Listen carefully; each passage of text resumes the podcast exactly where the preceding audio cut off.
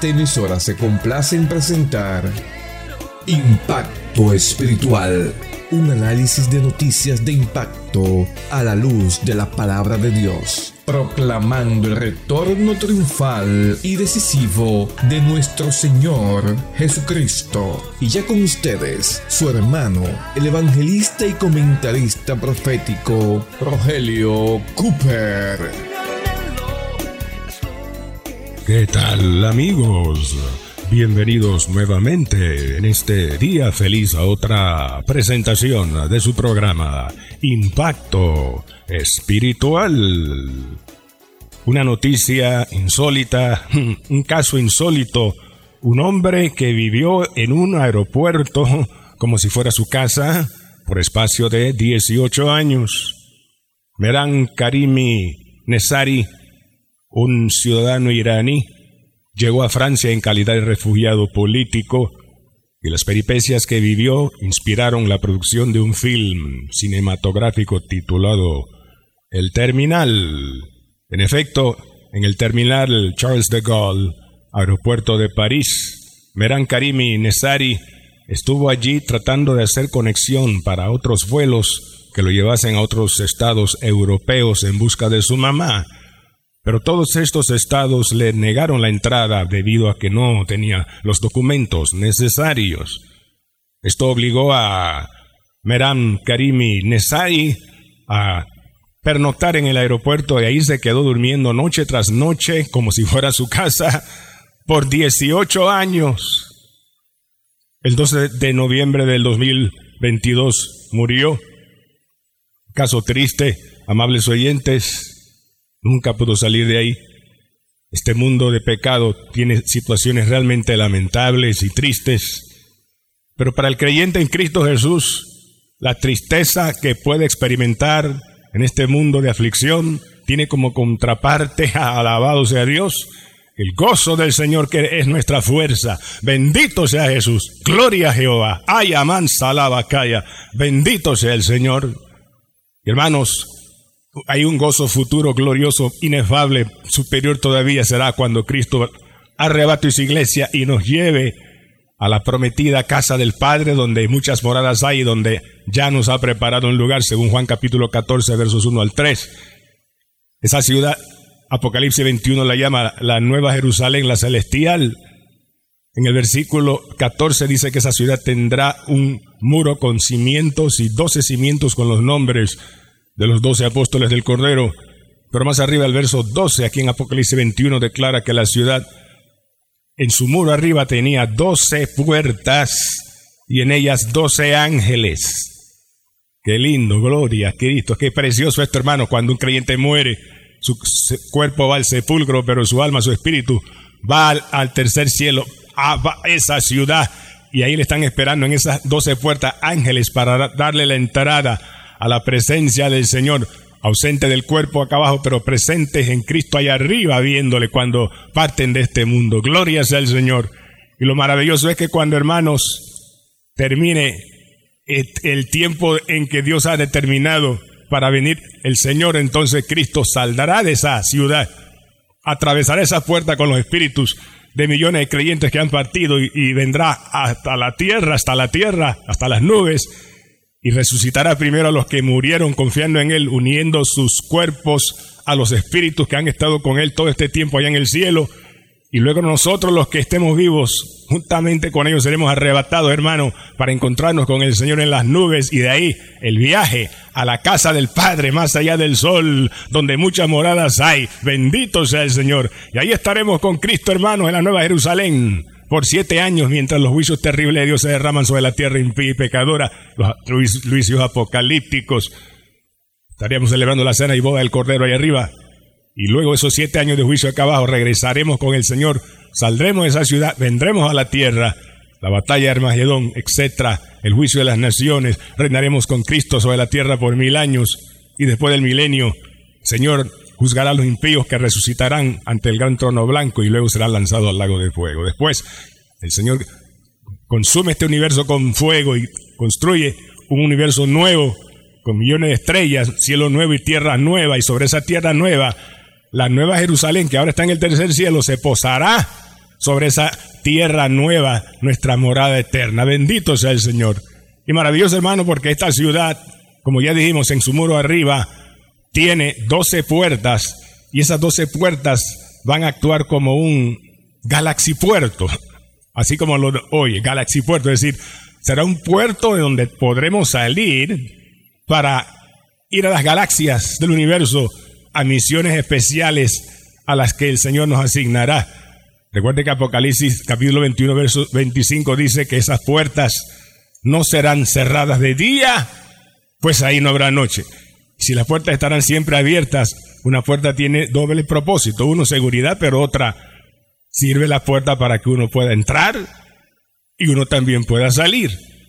Quiere decir que entraremos a esas puertas, adoraremos al rey adentro, sentado en su trono de gloria, pero podremos salir a asignaciones que Él nos dará en distintos puntos del universo cuando gobernemos con Él todo este universo. Gloria sea el Cordero.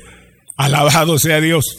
Qué tremendo esto. La pregunta es, hermano, ¿cuán grande es este universo? Mire, estamos nosotros ubicados en la Vía Láctea. Según los astrónomos, la Vía Láctea posee 100 mil millones de estrellas, de la cual nuestro Sol es una de ellas. Ahora, si tratáramos de viajar desde la Tierra hasta el límite de nuestra galaxia, a la velocidad de la luz, lo cual es imposible, 300 mil kilómetros por segundo, ¿sabe cuánto nos tomaría llegar al borde de la galaxia nuestra, la Vía Láctea, viajando a la velocidad de la luz? Asómbrese, nos tomaría 100 mil años viajando a la velocidad de la luz nada más para llevar al, al borde de la Vía Láctea. Pero asómbrese más todavía, hermano. En el universo hay millones de otras galaxias que a su vez tienen millones y millones de estrellas cada una. Increíble. ¿Cómo podemos viajar entonces en un universo tan grande siendo que la velocidad de la luz es poquita, muy poca, muy chica, muy lenta en comparación con este vasto universo? Bueno, la solución es que viajaremos, hermano, no a la velocidad de la luz, sino a la velocidad del Espíritu. Bendito sea Cristo. Apocalipsis 4.1 dice Juan que después de esto miró, dice, vio el cielo abierto y aquí una puerta abierta en el cielo y una voz que le dijo, sube acá, tipo del rato de la iglesia. Dice Juan entonces, al instante yo estaba en el Espíritu y vi un trono establecido en el cielo. Gloria al Cordero, lo vio. Dice Juan, al instante yo estaba en el Espíritu. O sea que la velocidad del Espíritu es al instante. Bendito sea el nombre del Señor. Él es omnipresente Así es que a cualquier lugar del universo a donde Cristo nos envíe en misiones especiales, en cualquier galaxia, llegaremos al instante a la velocidad del Espíritu. Gloria sea Jesucristo. Y cuando terminen esas asignaciones, regresaremos a la, a la, velocidad del Espíritu, al instante, a la nueva Jerusalén, sobre la nueva tierra, y entraremos por sus puertas para adorar al Rey en servicios especiales de adoración. Alabado sea Dios. Y después de hacer eso, saldremos esa puerta de nuevo en otras misiones. Y esto lo haremos una y otra vez, una y otra vez, sin terminar, como dice Apocalipsis 21, 25. Y ellos, es decir, nosotros, verán su rostro y reinarán por los siglos de los siglos. Oh, qué glorioso el futuro que nos espera, hermano, grande. Por eso, desde ya comienza a pensar en grande, porque lo que viene es grande. Cristo vive y viene. Gloria sea su nombre. Oigamos más sobre todo esto trasladándonos a un auditorio en vivo y recibamos de una vez desde la iglesia Tierra Prometida más palabra bendita del Señor.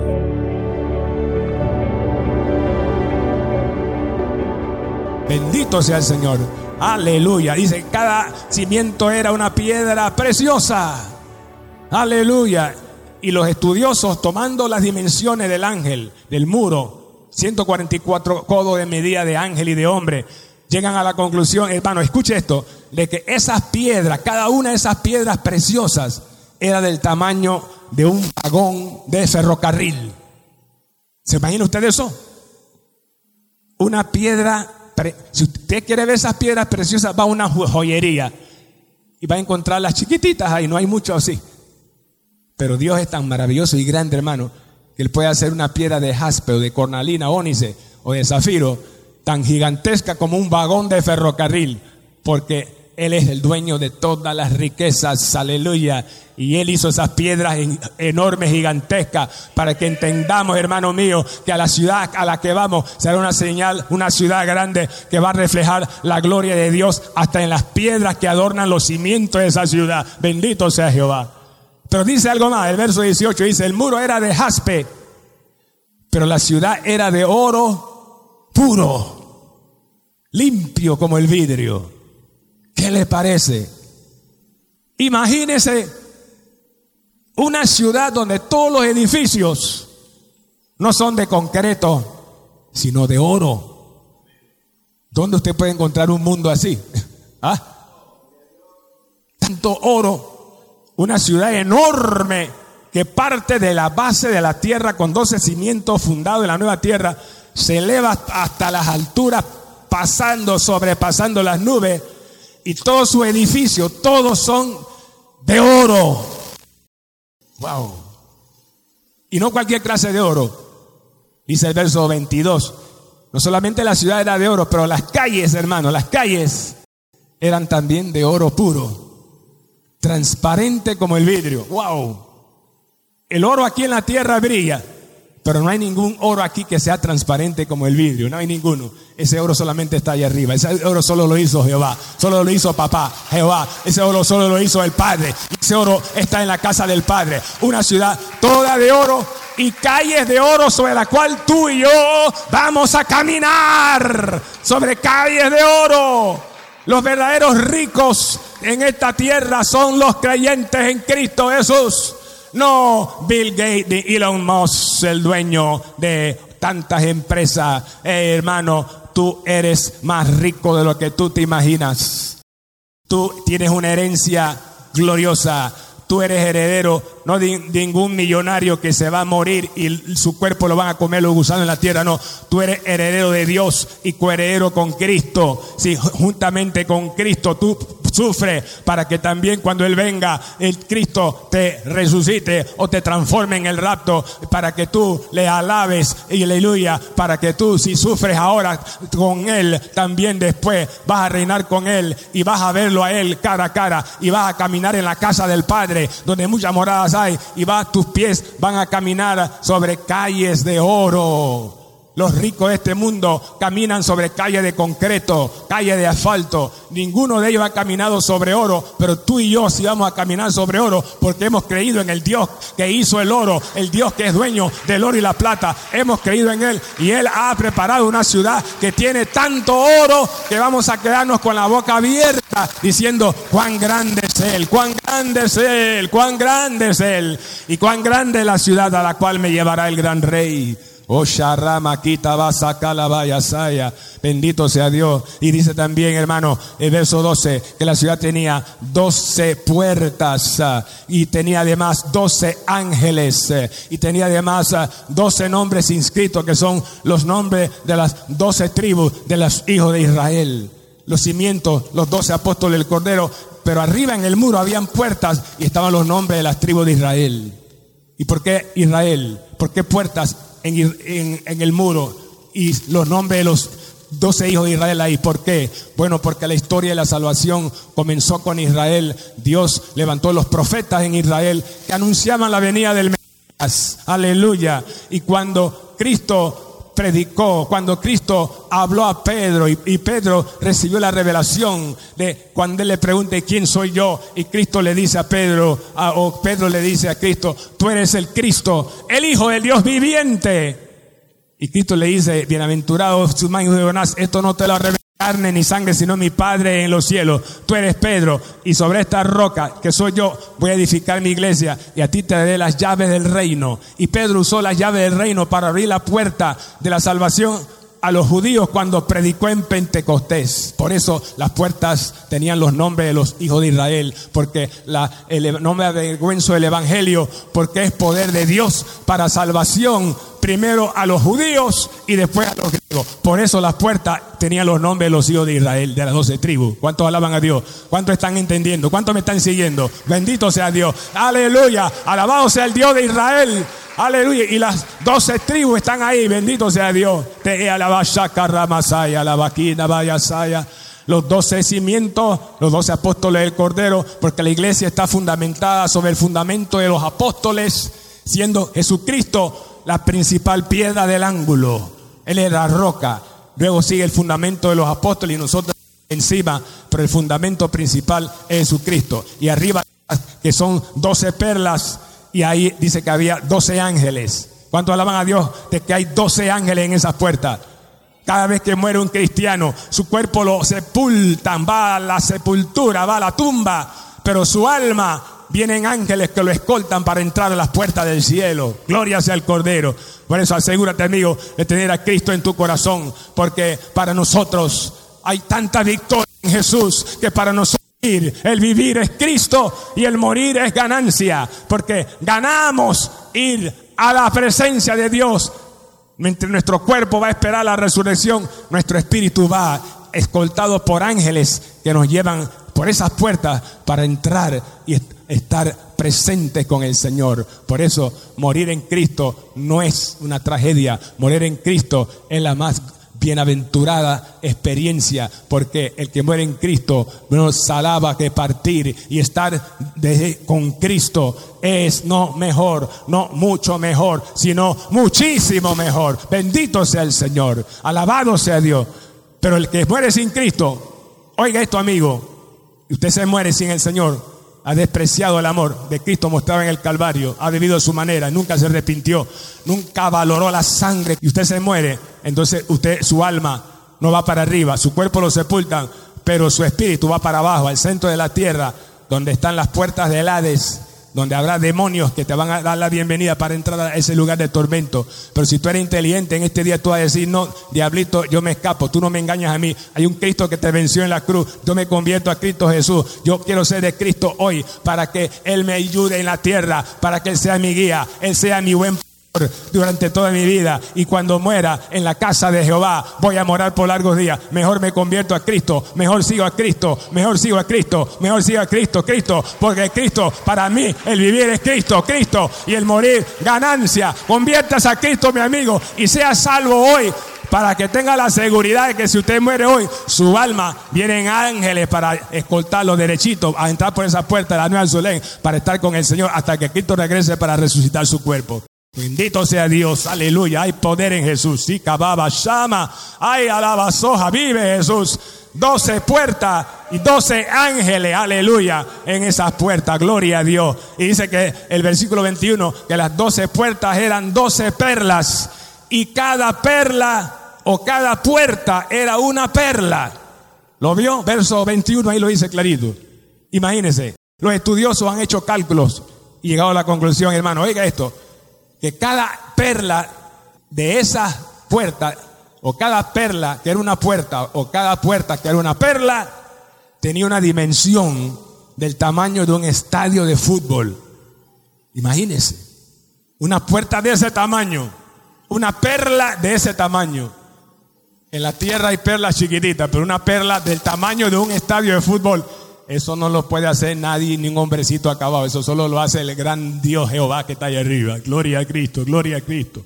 Precioso, una perla tan grande. Pero hermano, y concluyo el mensaje con esto, eh, que va a ser quizá lo más importante. Porque de todas las gemas, Dios escogió la perla como la gema que adorna la puerta de entrada, las doce puertas de entrada al cielo? La respuesta es la siguiente. Porque la perla en el plano terrenal, la perla, se produce, es la única gema que es producida organismo vivo. ¿Cuántos sabían eso? La perla es la única gema producida por un organismo vivo. ¿Dónde sucede eso? ¿Dónde se forman las perlas? ¿Dónde? En el fondo del mar. ¿Y de dónde salen? De unas ostras, de unas conchas están cerradas y no pasa nada. Pero si se logra filtrar una arenilla en el agua, que está en el agua, y entra a esa ostra, ¿qué le sucede? La irrita. Y la irritación hace que sus glándulas produzcan un líquido que después se endurece. Y cuando los buceadores bajan allá abajo y abren la ostra y meten la mano, sacan esa perla La perla es producto de la irritación que sufrió esa ostra cuando le entró la arenilla. Y eso espiritualmente es tremendo.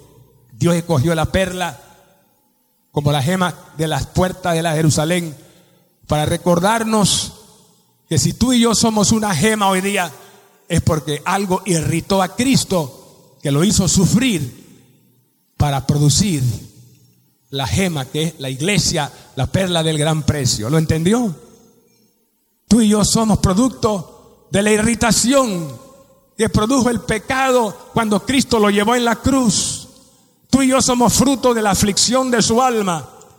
Si Cristo no sufre, si Cristo no es irritado llevando el castigo por nuestras maldades, jamás nosotros hubiéramos podido ser convertidos de ser meros granitos de arena insignificantes en este mundo para ahora ser las joyas de Cristo que ahora somos, joyas de Cristo, gracias a su sufrimiento, gracias a las heridas, gracias a la irritación que causó la entrada del pecado cuando Él, siendo santo y puro, llevó el pecado en la cruz y eso lo irritó, aleluya, pero de ese sufrimiento salió la perla preciosa que es la iglesia, por eso las puertas tienen perla, para recordarnos hermanos que cuando entremos por ella no será por tus méritos, ni será por mi méritos, sino será por los méritos de la sangre del bendito Cristo que Él derramó cuando fue inmolado y clavado en la cruz. Entraremos por esa puerta recordando que pudiéramos entrar y entraremos por la sangre del Cordero.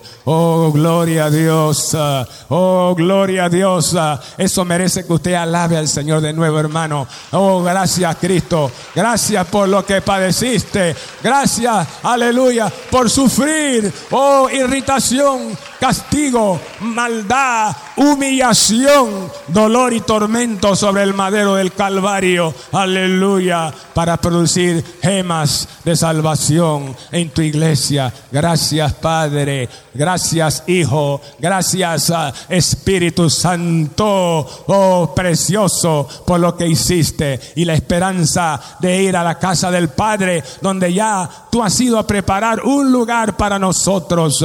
Y ese lugar se llama la Nueva Jerusalén, Padre. Oh, aleluya. Y allá iremos uh, y estaremos contigo pronto.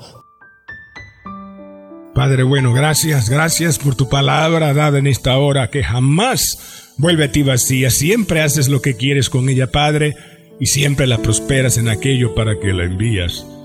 Hay miles que nos han escuchado a través de la radio y la internet a la distancia, Padre, en cuyas almas hay una batalla el diablo diciéndole, deja eso de aceptar a Cristo para otro día, no lo hagas todavía.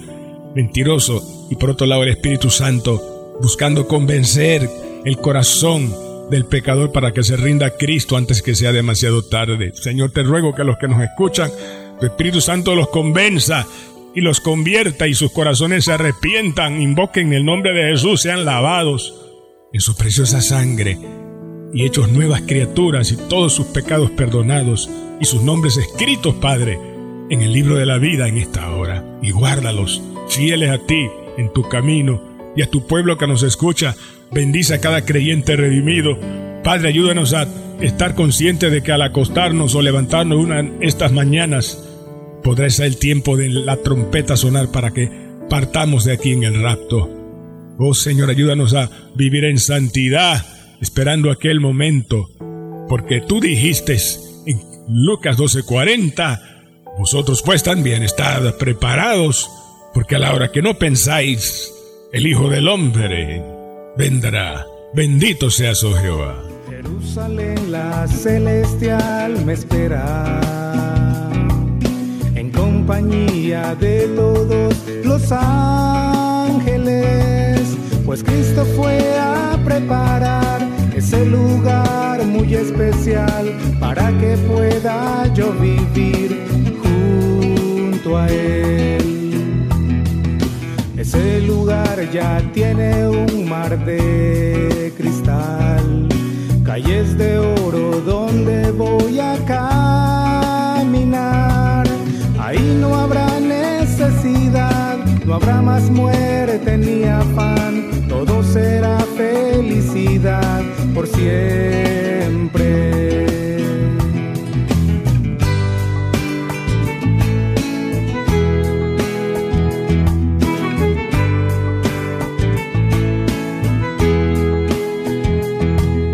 Levanta tu mirada al cielo y camina en las sendas de tu creador. Seguid la paz con todos la santidad, sin la cual es imposible llegar allá. Bien, hermanos míos, en el día de hoy presentamos la cuarta parte, la conclusión de la serie de mensajes titulada La casa del Padre, el hogar eterno de los redimidos, programa número 2355, con una palabra de mucha fe, consuelo y esperanza. Usted desea escuchar este mensaje otra vez, el audio, para repasar los detalles, gozarse otra vez o compartirlo con otras personas, escriba nuestro WhatsApp y hoy mismo se lo enviaremos de vuelta a su WhatsApp. Lápiz y papel, ponga primero el signo más seguido del número uno y a continuación los números que mi esposa les dará. Adelante, hermana Diana. Más 1 917 557 6928 Repetimos, más uno, nueve, diecisiete, 557-6928. Aleluya, así es. Hermano mío, si Dios coloca en tu corazón el deseo de enviar una ofrenda para ayudar con el sostén de este ministerio de fe mensualmente, con tu aporte será de mucha ayuda. Conforme el Señor te guíe, ofrenda. Para tal efecto, anota otra vez lápiz y papel el número de la cuenta para tu ofrenda banca en línea 04 18 01 00 27 96-8, repito, 04 18 01 00 27 96-8, cuenta de ahorros a nombre de Impacto Espiritual Banco General. Además, todas las librerías CLC Vía España, Los Pueblos o Albrook Mall recibirán también tu urgente ofrenda para Impacto Espiritual. Para más información, entra a nuestra página en internet a la www.impactoespiritual.net. Haga clic en la pestaña que dice donar y allí también aparecerá información sobre cómo ofrendar a través del YAPI si vive en Panamá o una ofrenda con transferencia internacional si vive fuera del país. Y al escribirnos a nuestro WhatsApp solicita el audio de hoy, recuerda el título del mensaje, la cuarta parte la conclusión de La casa del Padre, el hogar eterno de los redimidos. Si tienes alguna interrogante o petición de oración, compártela y con mucho gusto oraremos por ti. Marca de una vez el siguiente número aquí en Panamá. Puede llamarnos al 277-5352. Repetimos, 277-5352. Será para nosotros un placer ministrarle y orar por sus necesidades. A nombre del hermano Cooper, su comentarista profético, nos despedimos hasta la próxima semana en esta misma estación y hora cuando presentaremos otro impacto espiritual. Un mensaje diferente anunciando la segunda venida del Hijo del Hombre.